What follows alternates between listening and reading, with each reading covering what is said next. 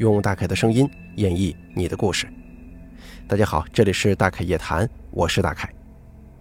您或者您身边的朋友、家人经历过哪些离奇的怪事儿、匪夷所思的奇遇？或者说您身边发生过一些让人印象非常深刻的事件，您都可以写下来给大凯投稿，并随稿附上您的网名、年龄以及性别。咱们的投稿邮箱是一三一四七八三八。@QQ 点 com。那么接下来的时间呢，咱们一起来听一下今天投稿的这些朋友们，他们都经历了什么。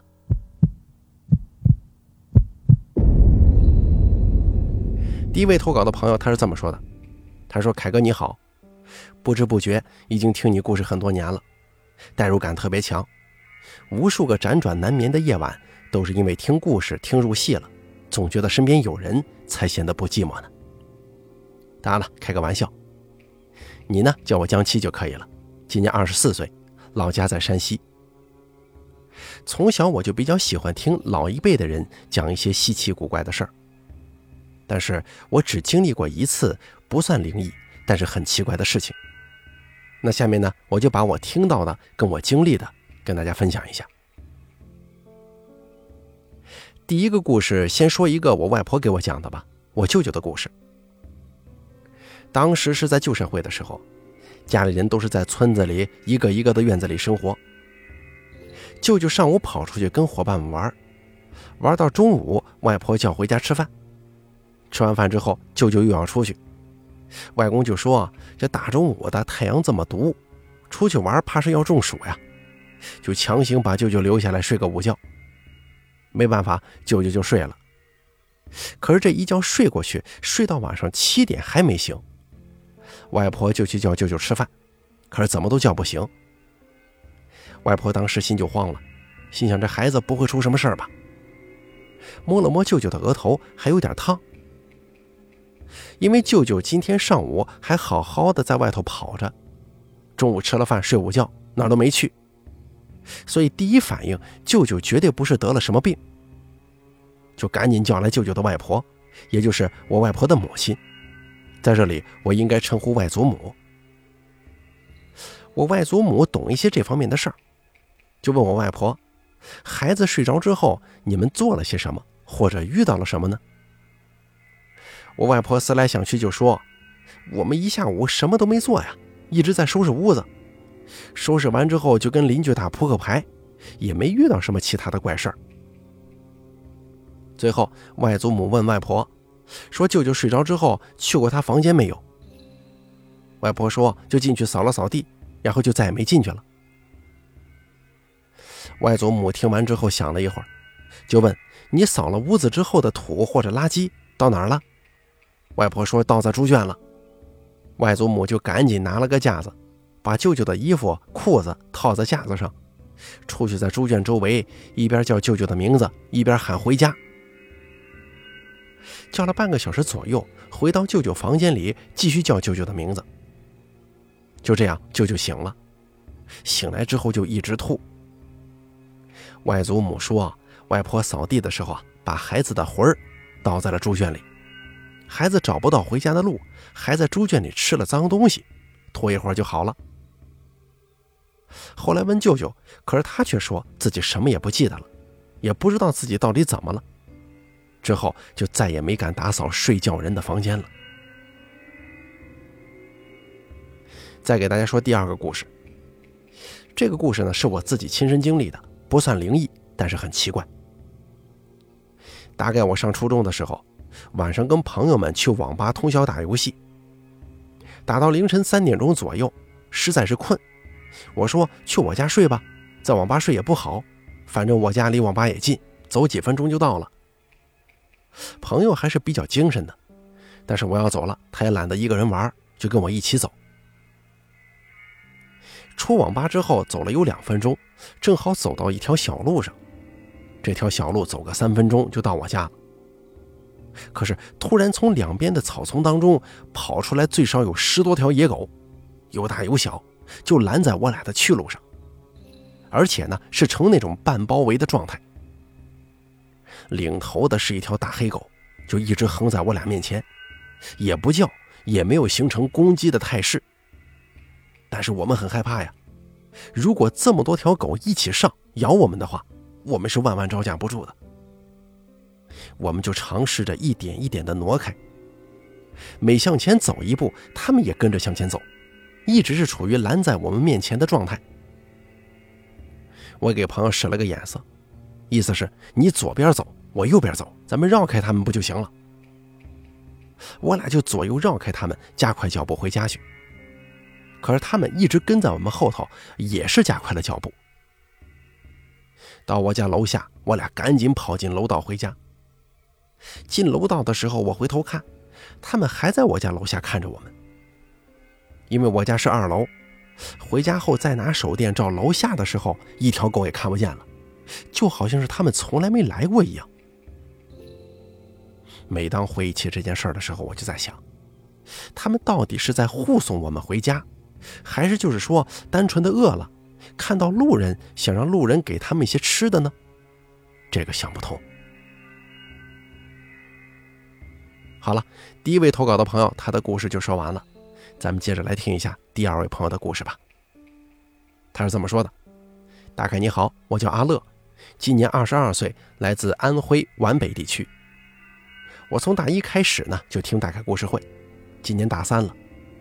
本来一直打算默默的做个听众，可今天突然想跟大家分享一下我的经历。现在是晚上的二十二点三十八分。”先说第一个事儿吧。我奶奶五个儿子，爷爷去世的早，奶奶一个人拉扯几个孩子长大成人，结婚生子，家里很是拮据。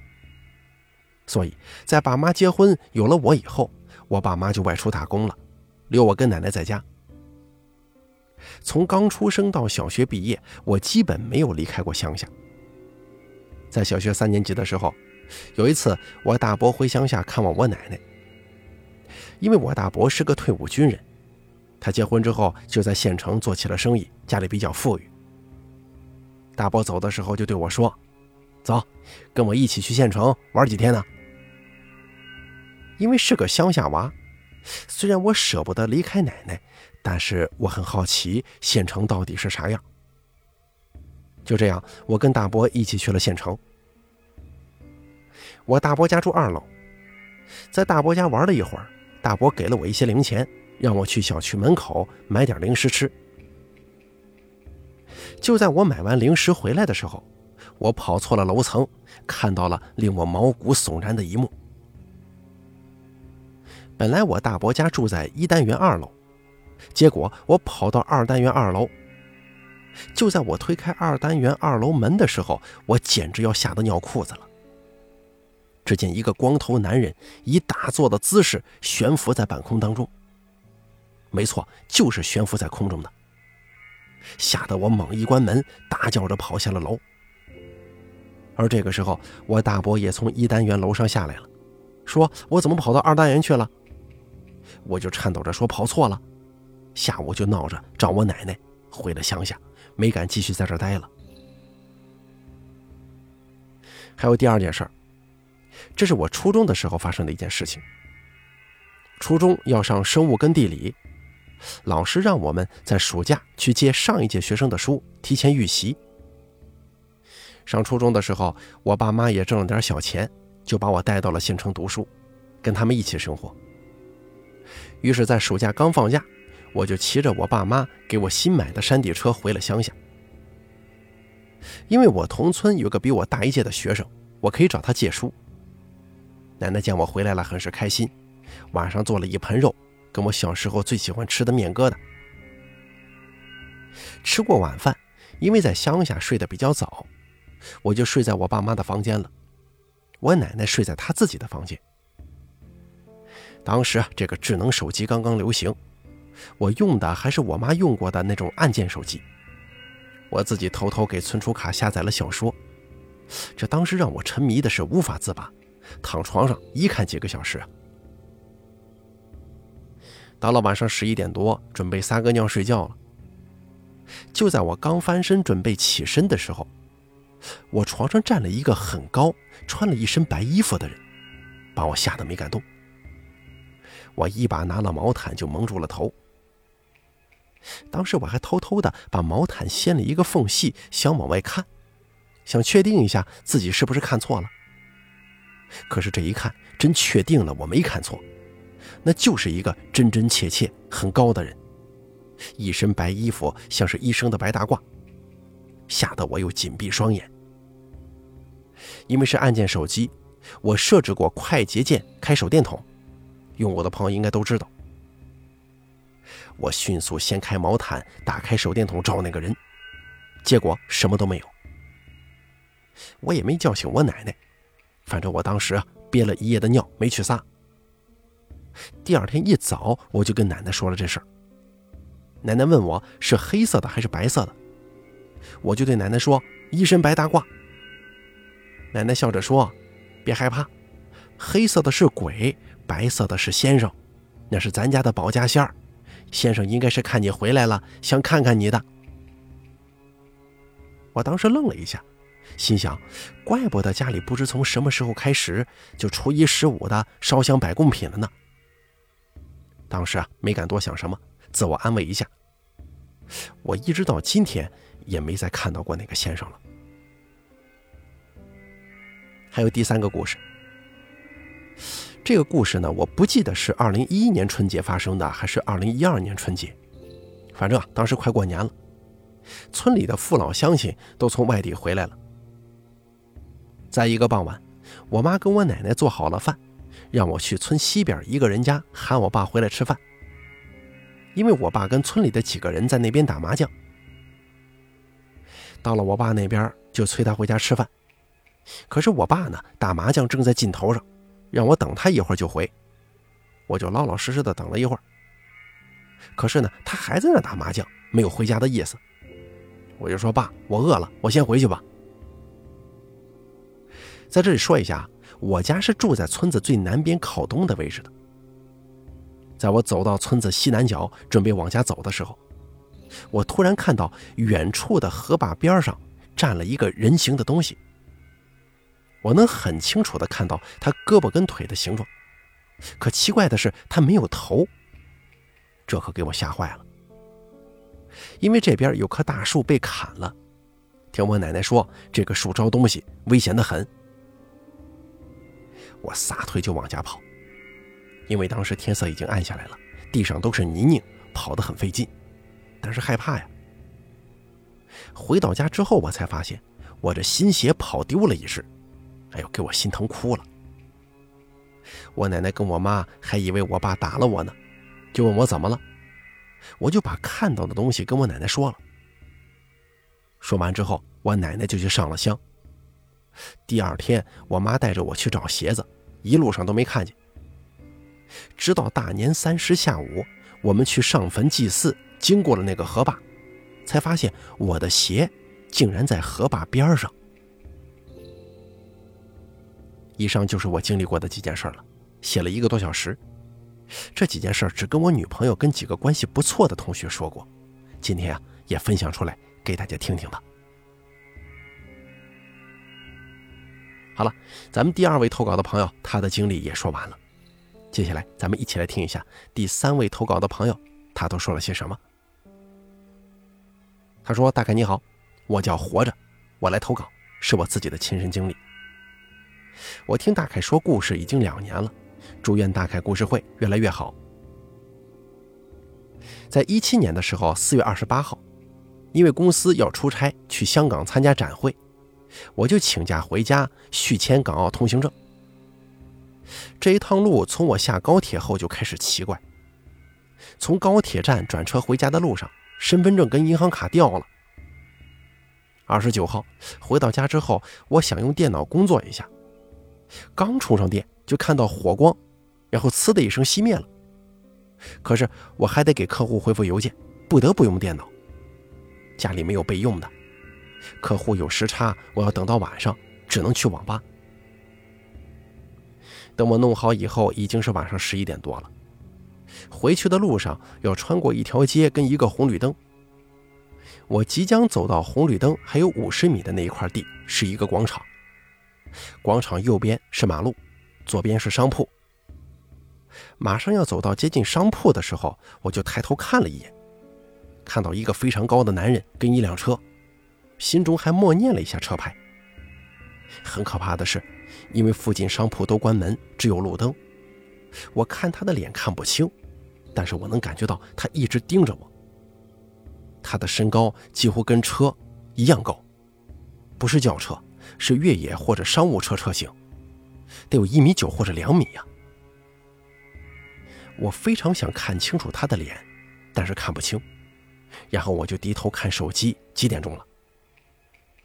我看了一眼时间之后，立刻抬头，发现车跟人都没了。可是我自始至终没有听到关车门的声音，跟任何车辆启动的动静。